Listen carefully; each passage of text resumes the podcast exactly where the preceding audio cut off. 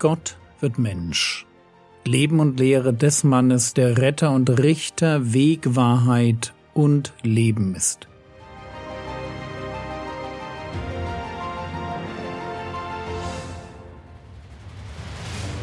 Episode 257 von Ohren, die hören.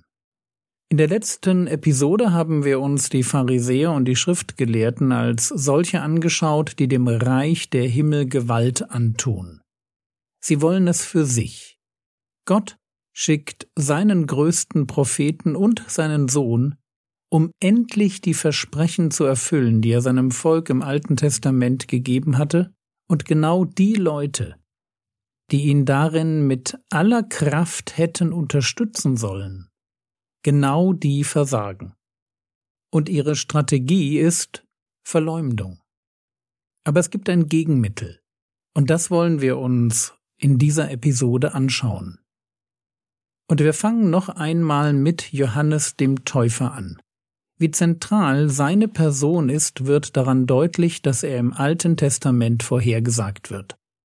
Matthäus Kapitel 11, die Verse 13 und 14 denn alle Propheten und das Gesetz haben geweissagt bis auf Johannes. Und wenn ihr es annehmen wollt, er ist Elia, der kommen soll.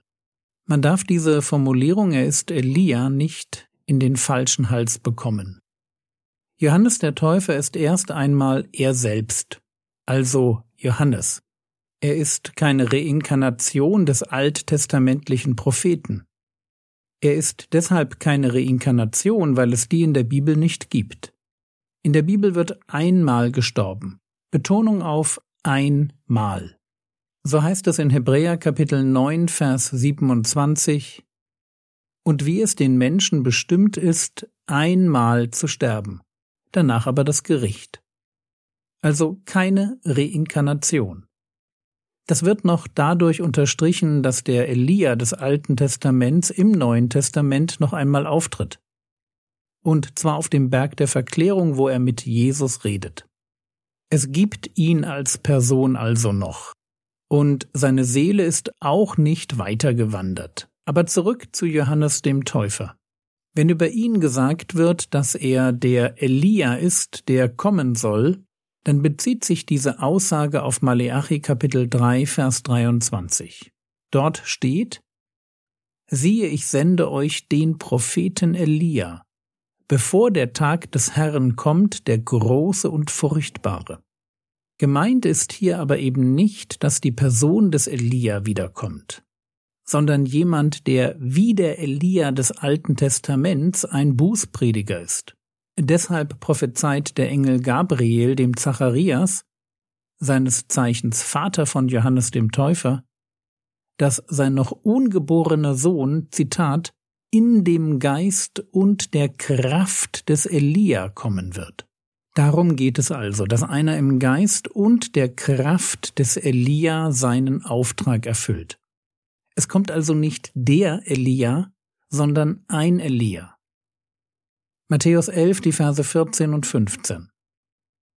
Und wenn ihr es annehmen wollt, er ist Elia, der kommen soll. Wer Ohren hat, der höre.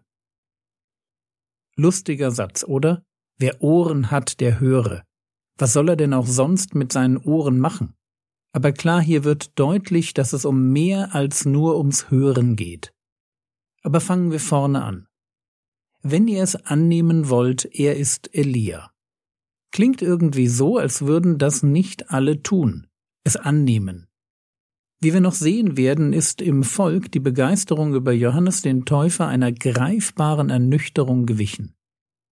Dass Johannes die Erfüllung der Elia-Verheißung sein sollte, stellte also insbesondere für seine Kritiker eine enorme Herausforderung dar. Deshalb das und wenn ihr es annehmen wollt. Deshalb aber auch das, wer Ohren hat, der höre.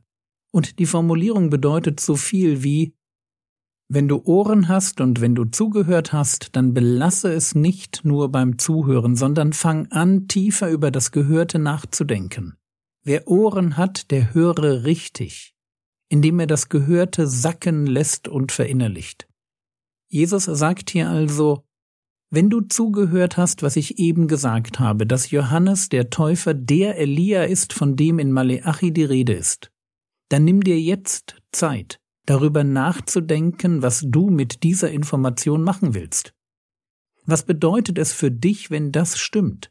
Wo musst du Vorurteile über Bord werfen oder dein Verhalten ändern? Und lasst mich an der Stelle einhaken.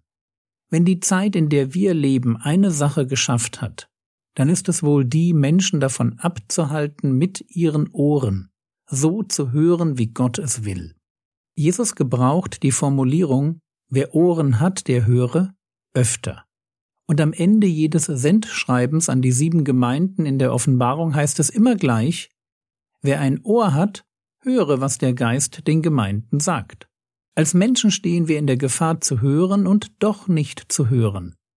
Und eine Kultur, die uns mit Informationen überflutet, trainiert eben gerade nicht das Zuhören, sondern das Weghören, das auf Durchzug schalten. Mir fällt das bei YouTube Shorts auf. Kurze Filmchen, die mich ansprechen, die mich kurz unterhalten, die mir ein kurzes Hochgefühl geben und dazu verleiten, eben nicht über das Gehörte nachzudenken, sondern einfach hintereinander weg viele von diesen kleinen Filmchen zu konsumieren. Und genau an der Stelle wird es ganz ungesund. Ungesund deshalb, weil wir es lernen müssen, mit den Ohren so zu hören, wie Gott es will, wie Gott es will und es für uns gut ist. Ich wiederhole das nochmal. Wir leben in einer Zeit, die uns vorgaukelt, es wäre okay, dass wir uns mit Informationen vollstopfen, ohne länger darüber nachzudenken. Weder darüber, was wir da gehört haben, ob es wahr ist, ob wir das Gehörte wissen müssen oder was die jeweilige Information in uns auslöst. Der aktuelle Zeitgeist möchte uns zu reinen Informationskonsumenten machen, aber eben nicht zu Menschen, die hören, wie Gott es will. Aber der Herr Jesus sagt, Wer Ohren hat, der höre. Wir sind von unserem Schöpfer dazu gemacht worden, nicht einfach nur zu hören, sondern über das Gehörte nachzudenken. Das gilt natürlich zuerst für das Wort Gottes. Deshalb heißt es ja auch in Psalm 1, die Verse 1 und 2, Glücklich der Mann, der nicht folgt dem Rat der Gottlosen, den Weg der Sünder nicht betritt und nicht im Kreis der Spötter sitzt, sondern seine Lust hat am Gesetz des Herrn und über sein Gesetz sind Tag und Nacht. Nachdenken über das Wort Gottes, das bringt Glück ins Leben. Aber das Prinzip gilt natürlich auch sonst. Wir sind in einer Welt voller Ideologien und Lügen zu Hause. Ständig möchte uns jemand für seine Sicht auf die Welt gewinnen. Und die meisten Lügen, die uns begegnen, sind eigentlich ganz einfach zu durchschauen. Man muss nur eines tun, sie nicht unkritisch nachplappern. Wer Ohren hat, der höre. Ich bin echt immer wieder überrascht, wie leicht manche Lügen, gerade auch von Irrlehrern und anderen Demagogen, wie leicht manche Lügen zu durchschauen sind, wenn man mal in Ruhe über sie nachdenkt. Und ich vermute, dass das auch der Grund dafür ist, warum der Herr Jesus möchte, dass wir mitdenken, uns eine Meinung bilden, Überzeugungen gewinnen, und uns nicht so leicht über den Tisch ziehen lassen. Ich hatte gesagt, es gibt ein Gegenmittel, um den Menschen, die uns mit ihrem Schlechtreden manipulieren wollen, nicht auf den Leim zu gehen. Und jetzt wisst ihr, was ich meine. Lästerer rechnen mit der Denkfaulheit ihrer Zuhörer. Verleumdung funktioniert nur so lange, wie keiner die bösen Worte hinterfragt.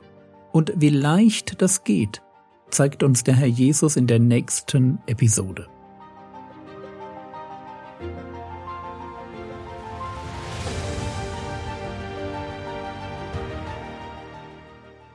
Was könntest du jetzt tun? Du könntest dir überlegen, wo du in der Gefahr stehst, Informationen nur noch zu konsumieren, aber nicht mehr zu reflektieren. Das war's für heute. Bitte bete für den Minijobber, der mich unterstützt und für ehrenamtliche Mitarbeiter, die mir immer wieder helfen.